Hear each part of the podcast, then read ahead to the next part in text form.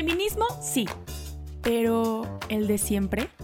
¿Hay otras maneras de conocer la actualidad y buscar respuestas a las dudas que tenemos? Nosotras pensamos que sí y queremos que te sumes a esta conversación de no las típicas feministas. ¿Qué tal? Muchísimo gusto. En esta ocasión estamos em, al volante las dos Paulinas, está el, vuelve el paulinismo al poder y tenemos el gustazo, bueno, primero que nada, hola Tocaya, ¿cómo estás? Hola, hola mi Pau, muy bien, gracias a Dios. ¿Y tú? Pues muy bien y muy contenta de que hoy nos acompañe una persona a la que yo quiero un montón. Eh, la conozco bastante y me ha hecho mucho bien y estoy muy cerca de mucha gente a la que también le ha hecho mucho bien. Ella es Elena Arderius, ahora ella misma se va a presentar su, su carrera profesional, que no es, no es poca y aparte sigue creciendo. Pero bueno, lo más importante es pensar, hoy queremos hablar de cómo se procesa el luto, el duelo, las pérdidas. Creo que es un tema importantísimo que siempre lo ha sido, pero quizás a raíz de la pandemia, pues muchísimo más. ¿no? Muchas personas no se habían expuesto a situaciones de, de muerte, de pérdida, y bueno, otras muchas sí, pero hay quien no. Y algo que se ha normalizado y me parece un regalazazo es la necesidad y, la bondad de del acompañamiento profesional. Entonces, Elena, primero que nada, bienvenida, muchísimas gracias y prefiero que tú te presentes. Bueno, pues muchísimas gracias, eh, Paulina, de estar con vosotros y con todos vosotros. Y bueno, pues yo soy, soy Elena, Elena Arderius, y, soy psicóloga. Eh, eh, trabajo en la Universidad Francisco de Vitoria, en España, trabajando con un montón de personas y de familias eh, que, vienen a la universidad a pedirnos ayuda pues desde diferentes puntos de vista. Entonces, bueno, yo estudié psicología clínica eh, y de la salud en un máster y luego he hecho otros cursos, pues, por ejemplo, de mediación familiar. Así que, bueno, no, ahora nosotros aquí en, en la universidad pues tenemos un centro de acompañamiento integral a la familia eh, con un equipo de psicólogos, psiquiatras, nutricionistas, así que bueno, pues, pues para todo el mundo que lo pueda necesitar, claro que sí. Buenísimo, Elena. Pues un gustazo tenerte por aquí. De verdad, muchas gracias por acompañarnos y bienvenida. Y bueno, pues igual, si quieres ya un poquito para entrar en materia, quisiera preguntarte, a ver, sabemos que la muerte es algo normal y natural, pero ¿por qué si es algo natural y pues sabemos que a todos nos va a llegar, ¿Crees tú que hay esa necesidad de dar un acompañamiento en este proceso de una pérdida? Bueno, pues porque es verdad que cuesta hablar de la muerte como algo que, nos va a suceder a todos y de manera segura, ¿no? Como algo vinculado necesariamente a la vida, ¿no? Eh, lógicamente, los seres humanos eh, tenemos sentimientos hacia esas personas que fallecen y, y es verdad que perderlos significa que vamos a perder a alguien que queremos mucho y que ya no va a estar a nuestro lado físicamente, ¿no? Entonces es en esta etapa donde además, si son muertes no esperadas, eh, como a lo mejor incluso, como decía antes Paulina, ¿no? en, momentos de, de, ahora de la pandemia, pues son muertes no esperadas, donde a lo mejor no te puedes despedir adecuadamente, pues, pues es un proceso que, no se termina y que muchas veces pues llega ahí a, enquistarse hasta que se llega a la aceptación pues de, esa, pérdida. Eh, a lo largo de estas etapas, como os decía, eh, o sea, hay que pasar diferentes etapas. Algunas son de bloqueo, de negación, otras de confusión, otras de enfado, otras de pena, eh, otras de, bueno, poco a poco ir recuperando la vida. Y es verdad que esta mezcla de emociones, eh, hay personas que, no lo llevan bien o, si, por ejemplo, fallece una persona eh, de la familia, pues no todo el resto de miembros de la familia lo, pasan este duelo al mismo ritmo. Y entonces es verdad que, cuesta más adaptarlo y afrontar pues eso, este proceso. Eh, también hay veces que cuando una persona fallece, pues uno se llega a plantear su propia muerte y el sentido que le está dando al presente, a su vida. Y eso genera, pues, pues como digo, un periodo de adaptación, de un, montón de emociones, situaciones de vacío que en muchas ocasiones cuesta colocar e incluso pueden desembocar en situaciones pues, más complicadas como puede ser llegar a desembocar en una depresión, ¿no? Eh, entonces, bueno, pues esto es lo que sucede, que muchas veces eh, el perder o a esa persona, o bueno, también hay duelos o lutos que se hacen no por la pérdida de seres queridos, sino por, porque pierdes algo eh, que estaba presente en tu vida, como por ejemplo puede ser una separación de tu pareja, un cambio de trabajo, una etapa, eh, una etapa vital como puede ser eh, el nido vacío cuando los hijos se van de casa. Es decir, hay muchos tipos de pérdidas, no solamente también eh, el duelo por alguien que fallece. ¿no? Oye, Elena, y siendo algo, como decía, como decía la otra Pau, la muerte algo tan natural, el acompañamiento profesional mm, es algo bastante reciente, no creo que, no sé, no, creo que superior a cuatro o cinco décadas, ¿no? Y, estandarizado, pues quizás en esta última década. Siempre es necesario, no correremos el riesgo a lo mejor de estarnos haciendo demasiado blanditos y necesitar ayuda con algo que generaciones y generaciones han procesado solos, o, o también la sociedad, pues claro, estamos eh, aprendiendo a disfrutar la salud mental. Es decir, oye, no tienes que estar tan mal tanto tiempo, puedes estar triste, pero estar bien. Eso es. A ver, yo creo que influyen muchas cosas. A ver, por una parte, no siempre es necesario.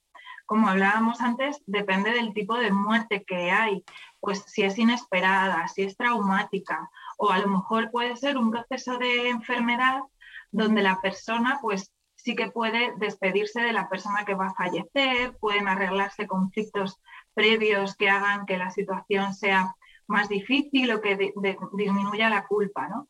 Entonces, es verdad que antes eh, a lo mejor sí que estaba más presente pues, la figura del sacerdote, antes se creía más en Dios, en la existencia de la vida eterna y, por lo tanto el consuelo era otro.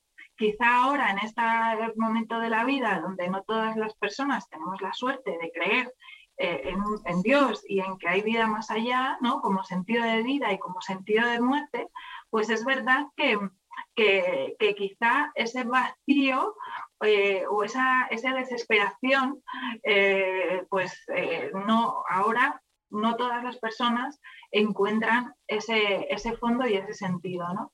Es verdad que como sociedad, o en mi opinión, bueno, pues el ir al psicólogo es, una, es un signo más que de, ser demasiado blanditos, al revés, es un signo de fuerza y de valentía, ¿no? El hecho de, aceptar que uno puede ser vulnerable y que demostrarse o mostrándose vulnerable no, no es ser débil, sino el, bueno, el aceptar que uno no tiene por qué ser perfecto, saber de todo y que entonces el ir a un proceso psicológico eh, pues hace conocerse a uno mismo, eh, superarse, conocer las potencialidades, ver también tus debilidades, quererte con ellas. Entonces, es verdad, y ahí te doy la razón, Paulina, que eh, a lo mejor no es adecuado depender de esa opinión o de un consejo de un psicólogo, pues para poder actuar. De esa manera es verdad que dependeríamos siempre de alguien en este caso en quien apoyarnos para, tirar para adelante. ¿no?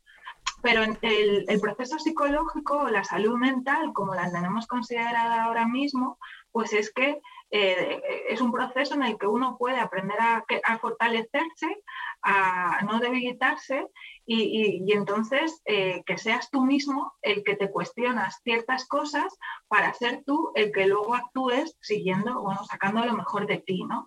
Y por otra parte, creo que es interesante el ver la psicología o el acudir a un psicólogo o, a, una persona que te pueda acompañar sabiendo eh, que es una manera de prevenir problemas que se pueden después eh, cronificar o, ser más grandes. Y, por ejemplo, el duelo es un buen ejemplo de cómo anticiparse a que el problema sea mucho más grande y que acabe afectando a, otros problemas eh, o a otras situaciones de tu vida. Sí. Elena, justo diste con un punto que se me hace súper interesante, ¿no? O sea, esta parte de hablar de cómo a lo mejor llevan distinto el duelo una persona que cree a una persona que no cree. Pero bueno, no sé si en España, pero aquí en México es a lo mejor un poco común, a veces, el creer que por solo creer en Dios y por tener esta fe, como que e, el sentir hasta cierto punto o querer forzar este, este proceso de duelo diciendo, pues yo creo en Dios, sé que la persona que falleció está en el cielo y como un poco, pues ánimo y adelante, ¿no? Y como un poco sintiendo que si eh, te das permiso de sentir esta parte de, duelo, de, tener este proceso en el que hay una, una situación emocional que es real, pues como que se puede confundir con un no estoy creyendo en Dios o no estoy creyendo que realmente esto es real, ¿no? Entonces, en este tema, y pues sé que algunas personas, incluso lo acepto, yo en algún momento he estado en esa división de decir, oye, pero pues si, si, lo, si creo en Dios y en el cielo, ¿por qué me siento triste, no? Entonces, creo que ayudar, o sea, te quisiera preguntar qué opinas de esto y pues cómo podemos saber que son dos partes que se tienen que trabajar a Perdón, antes de, perdón Elena, antes de que te interrumpa, lo siento, quiero completar algo que ha hecho Pau, porque dio en un punto importantísimo que a mí me consta por experiencia que, que tú trabajas fenomenal. Entonces, perdona la, la interrupción abrupta y, y, perdonen los que nos escucharán por esta interrupción. Pero eh, yo conocí a Elena y quería poner también en contexto cuando murió una chica de la universidad, María, una chica maravillosa, y fue de muerte súbita, fue una muerte no esperada y tal. Y yo recuerdo que la primera llamada que recibí de parte de la universidad por el protocolo de acompañamiento y tal, fue Elena y me preguntó, ¿tú ahora mismo cómo estás? Y acababan de pasar 12 horas, 14 horas a lo mucho, veníamos de, bueno, aquí se le llama tanatoria a la funeraria y tal.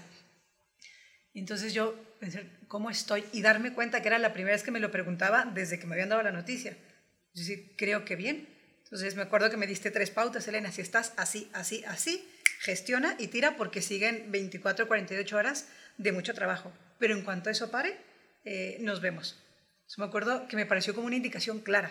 Decir, fenomenal, ¿vale? Yo sé, entiendo las últimas horas más o menos, sé que esto eh, me pareció como comprensivo al decir, claro, hay momentos donde uno no se puede permitir parar, o sí, ¿no? Pero en algún momento vas a tener que parar, ¿no? Y a mí me pareció una cosa comprensivísima. Sabía Elena que mi papel como consagrada era eh, de apoyar ahí espiritualmente y tal, pero que alguien profesional y con autoridad te valide eso, es maravilloso, porque creo que lo que logramos, y perdona, ya estará la introducción para completar más la, la pregunta, cuando nosotros nos tratamos bien, validamos que los demás también se traten bien. Y vas dando, cuando te das permisos, das permisos a los demás. Y como personas de fe, eh, abrir este escenario creo que nos hace personas de más fe, no de una fe más frágil. ¿no? Es decir, Dios también tiene un plan en todo esto. Claro, si es que, a ver, las personas, eh, como seguro que sabéis, ya habéis hablado en otras ocasiones, somos bio, psico, socio, espirituales, ¿no? Entonces, eh, la parte de fe, la parte de sentido de vida, la parte de misión, la parte de tener un foco que es Dios quien, quien motiva tu vida, pues está ahí pero eso no es incompatible con que emocionalmente, vitalmente, terrenalmente, no sé si me, es, más fácil eh, eh, aclararme, pues uno no se permita pues llorar porque tiene que llorar, porque es que si no seríamos inhumanos. O sea, es que el dolor, o sea, es que es, eh, está en nuestra piel, en nuestro ADN, quiero decir, no podemos eh, permanecer o pretender, que muchas personas que van de fuertes pretenden que una pérdida o una emoción desagradable eh, no, no, sirva, o sea, no, no, no, aparezca. Y es que tenemos que dejar que eso salga, ¿no?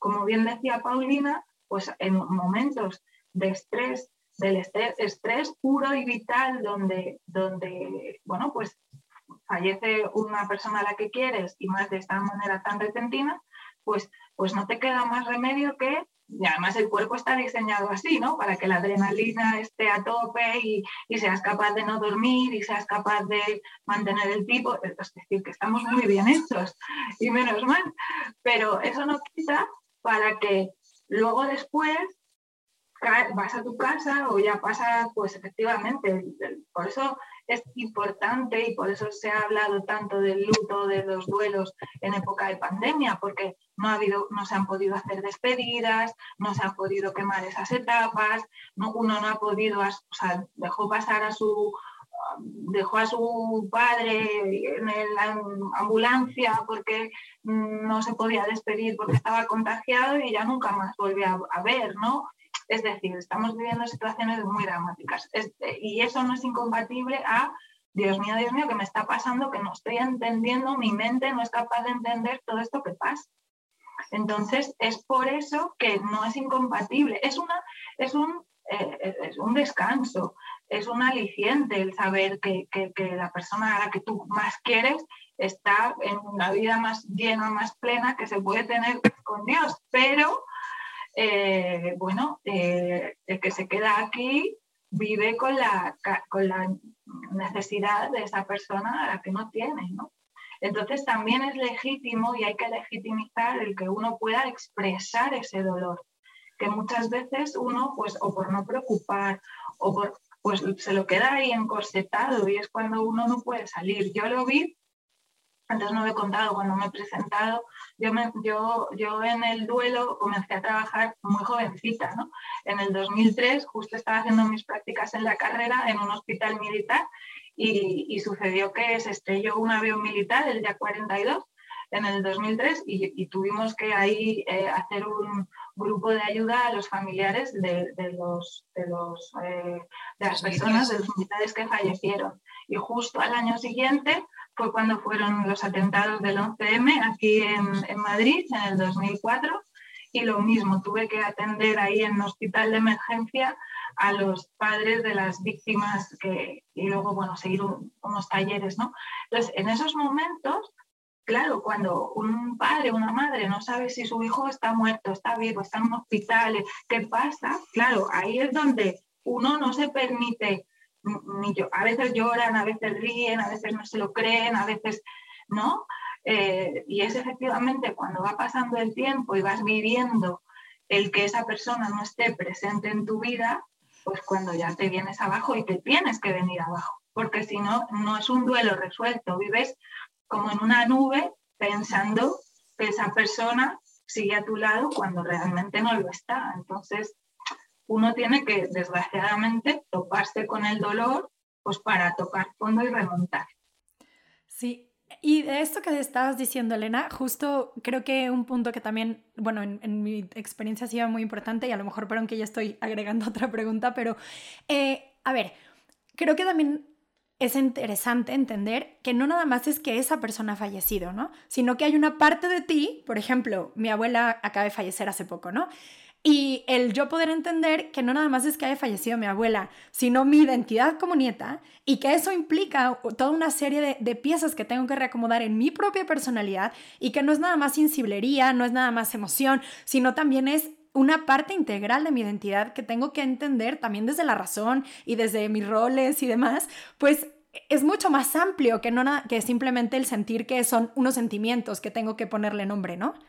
Claro, porque efectivamente somos parte de lo que hemos vivido y entonces parte de lo que hemos vivido es lo que hemos vivido con esa persona que, ha, que ha fallecido o con o, si es un, si, eh, iba a decir si es un trabajo o si es un hijo que se va, o sea, te cambian los, los, los roles, ¿no? Y quién eres tú. Y tienes que reacomodarte en ese nuevo papel.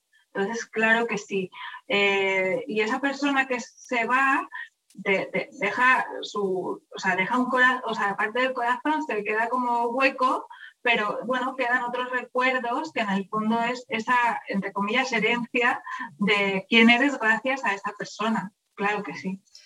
Elena, y tú con la, con la experiencia que tienes ya acompañando a tantas personas, ¿Cómo nos recomiendas a quienes no nos dedicamos profesionalmente a esto que nos acompañemos, ¿no? como hermanos, como amigos, como compañeros de trabajo?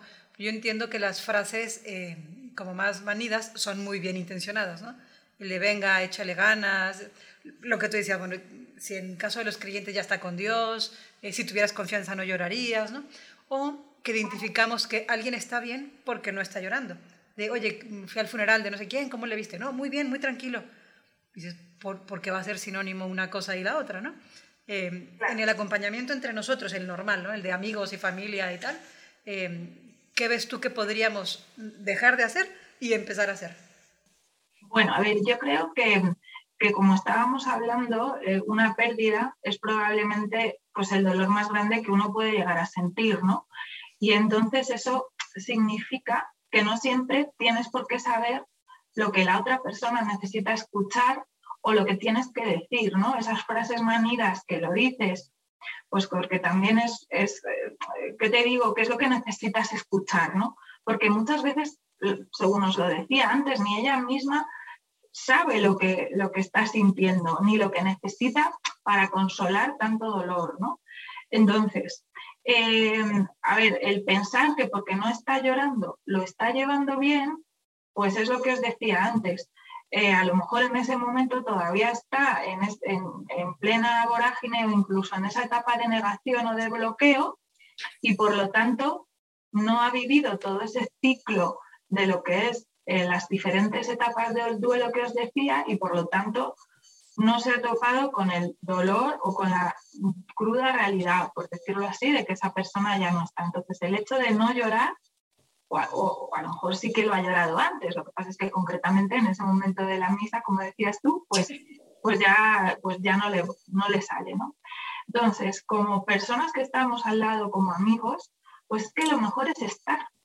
Es decir, es simplemente, sencillamente, pero también lo más grande. Es decir, que tú como amigo estás en todo tu ser en plena presencia para la otra persona, para lo que pueda llegar a necesitar. Unas veces te necesitará para llorar, otras veces para despejarse, salir y desconectar, otras veces para recordarle y contar anécdotas y reírse, otras veces para rezar.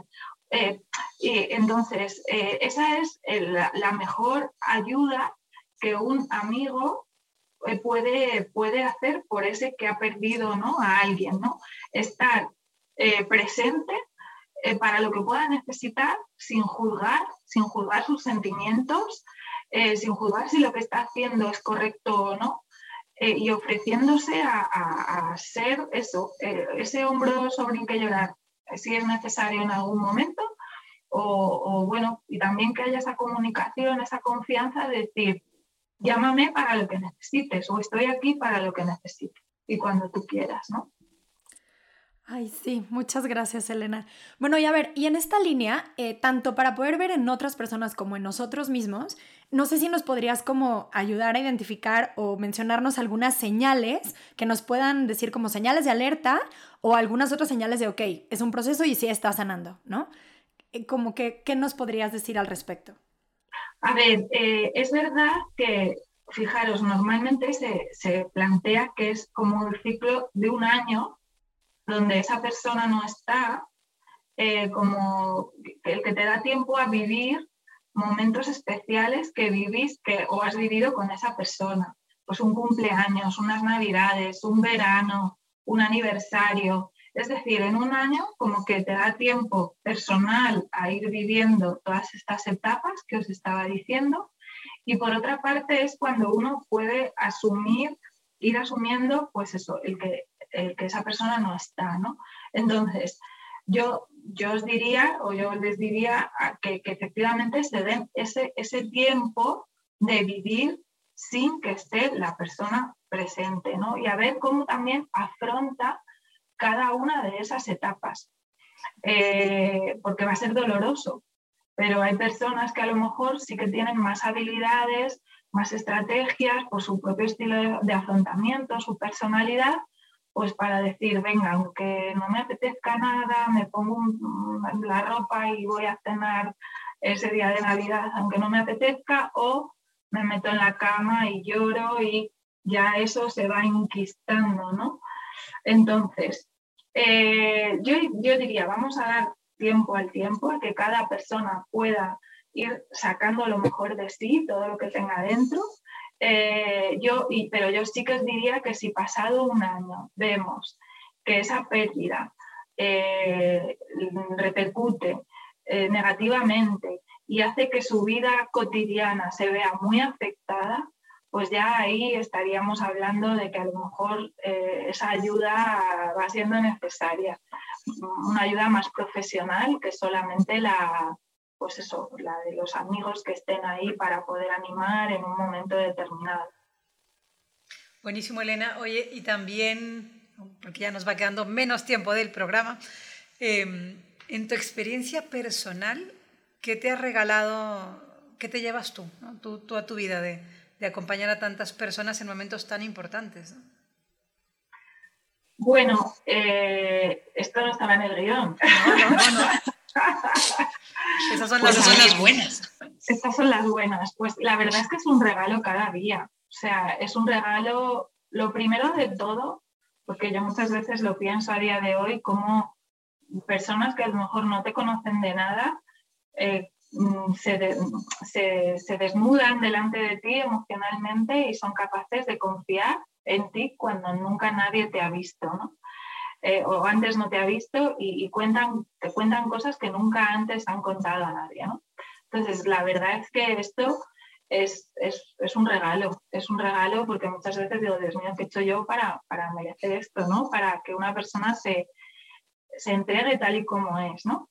Entonces, eh, yo para mí es lo que me llevo, ¿no? Y ver que, que, las personas a las que acompañas van estando mejor, van recuperando su vida, su sonrisa, eh, son ellos mismos, se conocen, creen en ellos mismos, porque yo creo que lo importante es también saber mirarles, como a lo mejor nadie les ha mirado antes, ¿no? Entonces eso se te devuelve o sea, eso te lo devuelven, vamos, eh, ciento por uno, ¿no? Como se dice. Entonces, eh, yo, para mí, es el mayor regalo de todos los días. Mm. Pues no es poco. Sí, no, muchas gracias. Justo ese regalo de poder profundizar en, lo que es la otra persona, ¿no? Perfecto. Este, pero bueno, quisiera preguntarte, Elena, si hay algunos libros, cuentas o alguna cuestión que creas que pueda acompañar a una persona en este proceso y que nos pudieras recomendar. Bueno, a ver, aquí en España, claro, es lo que yo más así conozco, pero bueno, también he estado investigando. Eh, aquí en, España tenemos el centro de escucha de, los Camilos, ¿no? De los religiosos Camilos, el Centro de Humanización de la Salud, el Centro de Escucha San Camilo, que aquí trabajan muy bien y hacen cursos, eh, algunos gratuitos, online, que yo creo que pueden ser como muy, muy interesantes. Eh, y luego, bueno, así viendo otras cuentas, pues eh, por Twitter manejo del duelo. Y luego también yo animaría a cada persona a que busque algún, eh, alguna cuenta especial del duelo que ella esté padeciendo. No es lo mismo, por ejemplo, el duelo ahora que está, se está dando mucha visibilidad al duelo perinatal, al al duelo de los bebés no nacidos, no es lo mismo el duelo si, eh, por suicidio, que a lo mejor se suicide un, una, pues, tu hijo. Entonces, yo sí que, eh, pues buscando es, he, visto en, Instagram apoyo al duelo, apoyo guion bajo al guion bajo duelo, afrontar el duelo, eh, mamás en duelo, duelo por suicidio. Es decir, que yo creo que yo mi consejo es que cada persona busque el duelo por el que está eh, pasando, ¿vale? Y, que, que, así sienta consuelo en que en lo que se habla pues está más enfocado a su propio sentir. Genial, fíjate, una maravilla también de las redes sociales que como todo tiene sus riesgos pero tiene muchas, muchas luces, es que, bueno, me consta de Instagram, no sé si TikTok y las demás también, pero si alguien hace búsqueda sobre mm, suicidio o, palabras que se tienen categorizadas como, como peligrosas para la, para la propia integridad, eh, salen alertas y te empiezan a salir anuncios de parte del gobierno. Me imagino que en México también estará porque es una, una norma de Instagram, pero me parece maravilloso que si alguien empieza a hacer búsquedas de ese tipo, dicen, oye, ojo, si algo está pasando, llame este número y, salen en la pantalla. Yo cuando lo vi en un, primero lo leí en una noticia, eh, luego lo he hecho en algún taller con, con, chicos, con alumnos, y es maravilloso. O sea, creo que, que hay muchas maneras de, de, crear comunidad, ¿no? Siendo un tema así de, bueno, escabrosillo, aunque todo nos va a tocar y nos toca tarde o temprano. Eh, si queríamos terminar con esta sensación más de esperanza, siempre se puede salir y hay una manera de acompañarnos unos a otros y que, que sea duro no, no es quizá triste, no, no tiene que ser sinónimo de que sea malo, ¿no? ni muchísimo menos. Elena, y antes de terminar, ¿hay algo que te gustaría a ti seguir aprendiendo? ¿Para dónde van tus inquietudes ahora? Bueno, la verdad es que, como bien decimos, unas cosas luego acompañar implica estar ahí a lo largo de todo el ciclo vital ¿no? de una persona. Entonces, eh, vas acompañándoles, pues eh, cuando son adolescentes porque son adolescentes, luego si son novios porque son novios, entonces vas como queriendo ir sabiendo de todo un poco porque son la realidad de lo que te van poniendo delante las personas a las que acompañas con los años. Entonces, Bueno, pues como hablábamos antes, eh, yo ahora mismo eh, estoy como muy sensibilizada con el tema del, abuso sexual, con el tema del suicidio concretamente, que ahora estamos hablando, con el tema de situaciones traumáticas que las personas viven y que, y que eso hace que incluso se quieran hacer daño a sí mismos. Es decir, yo creo que, bueno, ahora mismo es como mi inquietud más grande, sobre todo porque, porque estamos muy heridos, eh, las personas están muy heridas, entonces creo que es, es, necesario estar ahí para lo que nos puedan necesitar, ¿no? Muy bien. Bueno, a ver, Elena, eh, si quisieras que las personas que nos estén escuchando, incluyéndonos, nos quedáramos con una sola idea eh, que realmente quisieras que se guardara en nuestro corazón de lo que estuvimos platicando, ¿cuál sería esa idea?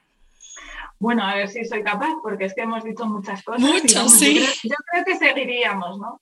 Yo diría que, bueno, en primer lugar, cada uno tiene su manera de vivir el duelo y para aceptar la pérdida hay que pasar por diferentes etapas, cada uno a su ritmo, ¿no?